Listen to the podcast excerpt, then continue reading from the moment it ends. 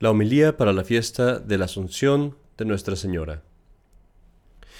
Hoy, mis queridos hermanos, celebramos un evento que es tan querido a nuestros corazones como lo es al corazón de la Santísima Virgen María. Es este día hermoso, quizás el más hermoso de su vida, el más feliz de su vida, en el que ella entró al cielo para estar unida para siempre a su Hijo, a nuestro Señor Jesucristo, a su Dios, que era el objeto de todo su amor. Nosotros permanecemos aquí en la tierra, rodeados aún de este peligro de condenarnos, de perder nuestras almas, pero también de esta oportunidad de merecer para el cielo. Quedamos aquí y aún no podemos ver la verdadera belleza que se ve en el cielo. Aún no podemos gozar de la verdadera amistad y amor que se tiene en el cielo. Pero nuestra Santísima Madre goza ya de todas estas cosas y desde el cielo nos da la mano nos da esperanza, haciéndonos saber que allí donde ella está, sus siervos, sus hijos, también algún día van a estar. Pero para ser un verdadero hijo de María, es necesario amarla, amarla íntimamente, fuertemente, con verdadera devoción. La amamos por Cristo y en Cristo y con Cristo pero la amamos. Porque cualquier cosa que es buena, hermosa, verdadera, llama, clama por nuestro amor. Y entre las criaturas no hay nada, nadie que sea más hermoso, más bueno, más cercano a la divina verdad que la Santísima Virgen.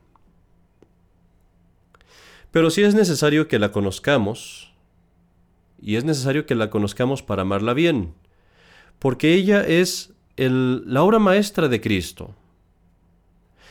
Y uno no, no debemos dudar que si alguien rechazara a la Santísima Virgen, Dios estaría verdaderamente disgustado y ofendido. Si alguna de sus criaturas, una de sus pequeñas criaturas, viniera a rechazar esta obra maestra, esta obra de arte, esta obra principal que Dios hizo, que es la Santísima Virgen. Tratemos pues, mis queridos hermanos, de conocerla hoy mejor y te ruego que pidas por mí, porque soy verdaderamente indigno de hablar de ella. Te ruego que pidas, que pidas por mí para que hable de ella de la forma que sea conveniente, de una forma que sea adecuada a su hermosura y a su santidad. La liturgia nos dice el día de hoy que la Virgen María fue asunta al cielo y elevada más alto que todos los coros de los ángeles. ¿Tú recuerdas, querido hermano, que existen o existe una jerarquía de ángeles? Sabemos que hay nueve distintos coros, se le, llaman, distintos tipos de ángeles. Cada uno de estos coros se distingue, como nos dicen los teólogos, por sus funciones y por sus poderes. Ahora bien, si la Madre de Dios, la Reina del Cielo, la Inmaculada Concepción, fue elevada por sobre todos los coros de los ángeles, sigue que ella debe tener en sí misma las perfecciones de todos ellos. Porque la filosofía nos dice que cuando hablamos de perfección, si hay un objeto que es más perfecto que otros, el más perfecto tiene en sí todas las cosas buenas que tienen aquellos objetos inferiores. Así pues, hoy, para conocer a la Virgen María, vamos a buscar las perfecciones de todos los ángeles. Y puesto que ella está arriba de todos, al ver estas perfecciones, vamos a conocerla también a ella. El coro más bajo de los ángeles es el que se llama, tal cual, ángeles. Y ellos están a cargo de ser los mensajeros y nuestros abogados delante de Dios. Pues bien, la Santísima Virgen, llena de misericordia, es verdaderamente un abogado ante Dios por nosotros. Ella ruega por nosotros, atiende a cada una de nuestras necesidades, y le presenta a Dios todas las buenas obras que hacemos. Y no solamente eso, obtiene de Dios cualquier buena inspiración que nosotros recibimos, Yo diría aún más, que en su gran humildad, no duda de ser ella misma quien nos habla a nuestro oído frecuentemente, pero especialmente cuando tenemos más necesidad. Y ella llena nuestras almas de alivio, de gracia, de consolación. Ella es verdaderamente un ángel para nosotros. Vayamos, ascendamos al siguiente coro, que es el de los arcángeles, y ellos son quienes les anuncian a los hombres aquellas cosas que son importantes para toda la humanidad, particularmente las cosas que tocan a nuestra redención y salvación. No solamente eso, los arcángeles luchan contra Satanás y sus esclavos. Pues bien, la Virgen poderosa viene a nosotros y nos anuncia las cosas que son necesarias para toda la humanidad. Así lo hizo en Fátima, así lo hizo en Lourdes. No solamente eso, sino que ella dirige nuestra atención siempre a los misterios de la redención. Nunca se queda ella con nuestra atención, sino que siempre la dirige a su Hijo. Y así lo vemos cuando rezamos el rosario que en cada uno de los misterios siempre estamos tratando de cosas que nos llevan a Cristo. Finalmente, debemos decir que la Virgen María es verdaderamente combativa y el peor enemigo contra el demonio. Verdaderamente le podemos llamar el terror y el más fiero enemigo de Satanás, si podemos hablar así de nuestra Madre, porque la Virgen María tiene compasión con todas las almas que aún puede salvarse, pero no tiene misericordia cuando se trata de aplastar a su enemigo, que es el demonio. Aplasta su cabeza sin misericordia, para poder defender a sus queridos hijos. Y el demonio verdaderamente no tiene mayor enemigo después de Dios que la Virgen María. Así pues, ella es también un arcángel para nosotros. Ascendamos aún más y vemos el coro de los, de los principados. Y ellos presiden sobre los ángeles más bajos, y presiden y guían los ministerios de la obra de Dios en la tierra. Y así vemos que la reina de los ángeles también dirige a todos los ángeles para nuestros beneficios. Nuestros ángeles de la guarda van y le reportan a ella Van y le piden a ella que nos ayude, que nos conceda las gracias que necesitamos. Vemos también que ella guía los ministerios de Dios, guía la obra de la iglesia. Los sacerdotes, los obispos, los papas mismos, todos los ministros de Dios piden a ella que los ampare. Le piden a ella fortaleza, le piden a ella sabiduría, caridad para ejercitar su ministerio. Toda la obra de Dios es de una forma u otra dirigida y ayudada por ella misma, aquella que es la esposa del Espíritu Santo. Así pues, la Virgen María es también para nosotros un principado. Hay un testigo de esto que fue el santo obispo, un obispo que experimentó en sí mismo la ayuda de la Santísima Virgen. Era Santo Tomás de Canterbury.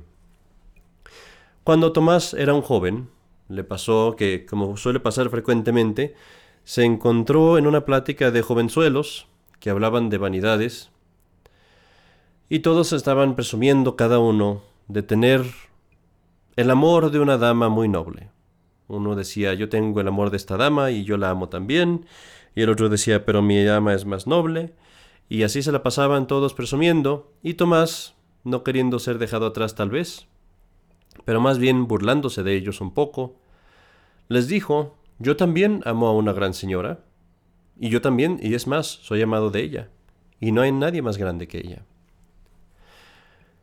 Después de eso seguramente caminó alejándose de ellos, y conforme se alejaba pensó en sus adentros, dijo, tal vez pequé de soberbia, tal vez fui demasiado este presuntuoso.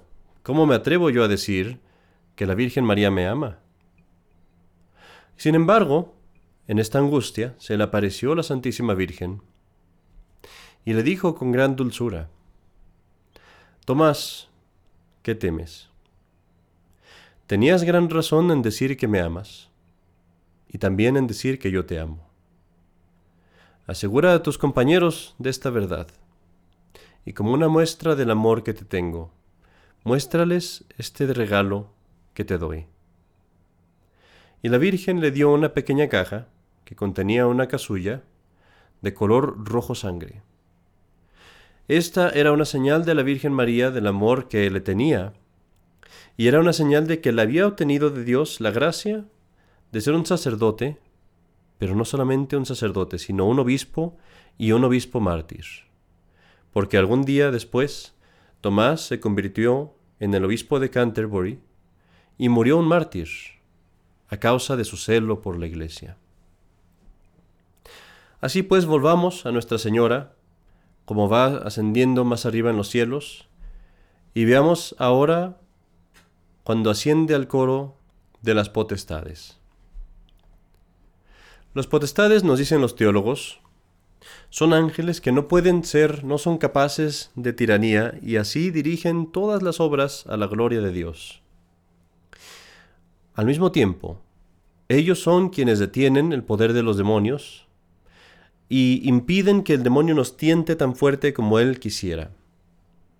Pues bien, la Virgen Mansa nos gobierna con un cetro de amor y nunca jamás será nunca jamás será dura con nosotros.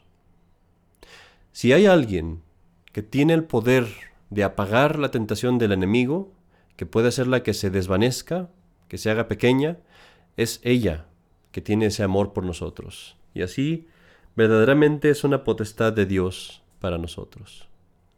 Seguimos más aún y vemos el coro de las virtudes, que es el coro que le da poder a los ángeles más bajos, y es el coro que hace los milagros cuando Dios así lo desea. Pues veamos a esta Virgen poderosa, que es una fundación de fuerza, no solamente para los hombres, sino también para los ángeles. Que todos nos podemos retirar a ella cuando somos amenazados, y vemos también que ella es la principal hacedora de milagros, hasta el punto de hacer miles de milagros en Lourdes, si no millones, hasta el punto de hacer que el sol mismo se mueva y baile en Fátima. Pero lo que es más importante, ella es quien obra los maravillosos prodigios de la conversión de los pecadores, que es el más grande de todos los milagros. Y así, ella es verdaderamente, para nosotros, una virtud.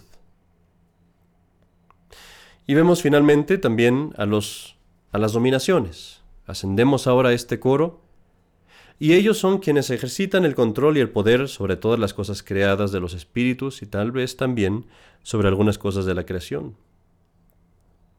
La madre del Creador tiene control sobre todos los demonios, sobre todos sobre Satanás, sobre todos los ángeles, sobre toda la creación. Su único límite la única cosa que la limita es la voluntad de Dios y la libre voluntad de los hombres, que ella, como Dios, respeta. Pero tiene verdadero dominio sobre toda la creación, y así nosotros, como todas las criaturas, le debemos nuestros servicios, nuestra lealtad. Ella es nuestra reina, más arriba que todas las dominaciones. Y así, mis queridos hermanos, hemos llegado a los últimos tres coros, a los más altos de los ángeles. Y una vez que hayamos ascendido por sobre ellos, nuestra Santísima Madre estará mucho más arriba de lo que podemos ver y contemplar. Y venimos primero a los tronos, que sirven como el asiento del Altísimo. Ellos asisten a los juicios de Dios y ejecutan sus eternos decretos. ¿Y quién me va a negar? que este, este trono de la sabiduría merece el título de ser trono de Dios. ¿Quién me va a negar que la Virgen María merece el título de trono de Dios cuando fue ella quien lo cargó, no en sus hombros, sino en su vientre mismo? ¿En dónde es en donde se depositan todas las gracias de Dios, sino en ella, en este vaso de sabiduría? Pero aquí, mis queridos hermanos, aquí hago una excepción. Porque yo dije que la Virgen María tiene en ella todas las perfecciones de todos los ángeles. Pero aquí estoy convencido que la Virgen María se rehúsa a tener una de estas perfecciones. Ella no asiste a los juicios de Dios. Ella no asiste a la condenación de los pecadores. Sí, está presente, porque tiene que estarlo. Pero cuando lo está, mira lejos, mira hacia otra parte. Se rehúsa a contemplar con sus ojos esta dolorosa mirada de las almas que se pierden, que son condenadas por sus pecados. Porque ella fue hecha por Dios para ser un ejecutor de sus juicios de misericordia, pero no de sus juicios de justicia. Y finalmente venimos a los dos más altos coros de los ángeles, a los querubimes y a los serafines. Los querubines están llenos de la divina ciencia, del conocimiento y la sabiduría. Por su sabiduría, todos los otros ángeles son iluminados. Los serafines arden como estrellas de fuego delante de Dios, arden en amor de Dios, son los más cercanos a Dios y son aquellos que inflaman a todos los otros espíritus con ese amor. Y aquí, mis queridos hermanos, nuestra lengua enmudece, porque no podemos comprender en aquella que entró a los cielos la divina sabiduría que la tomó la divina inteligencia que recibió y que conservó en esta arca de la alianza. La Virgen María se convierte para nosotros aquí en un abismo de gracia que no podemos ver sino a la distancia. ¿Quién va a medir el amor de esta ardiente estrella de la mañana? Porque el amor de la Santísima Virgen sería suficiente para llenar a todas las criaturas, a todos los hombres, a todos los ángeles con amor, y aún así habría muchísimo más en su corazón. Su amor es un océano de fuego, algo que no podría caber en un corazón humano a no ser por el milagro que Dios hizo al crear su inmaculado corazón. Y así, mis queridos hermanos, yo les pregunto, ¿no la amamos? ¿No deseamos que sea nuestra madre, aquella que es nuestro ángel, nuestro arcángel, nuestro querubín, nuestro serafín? Yo confieso, y confieso humildemente, que mi amor es muy corto, muy poco, comparado con lo que debería ser.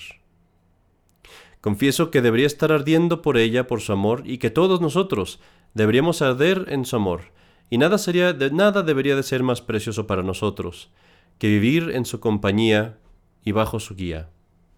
Hoy, ella es elevada por sobre todos los coros de los ángeles. Ella se convierte para nosotros en todos ellos. Tomemos, pues, ventaja de esto y hagamos hoy una resolución firme de a partir de hoy nunca jamás dejar que pase un día sin mostrarle nuestro amor sin pedirle su patrocinio, a ella que es la única y sola criatura a la cual podemos llamar Reina asunta al cielo. En el nombre del Padre y del Hijo y del Espíritu Santo. Amén.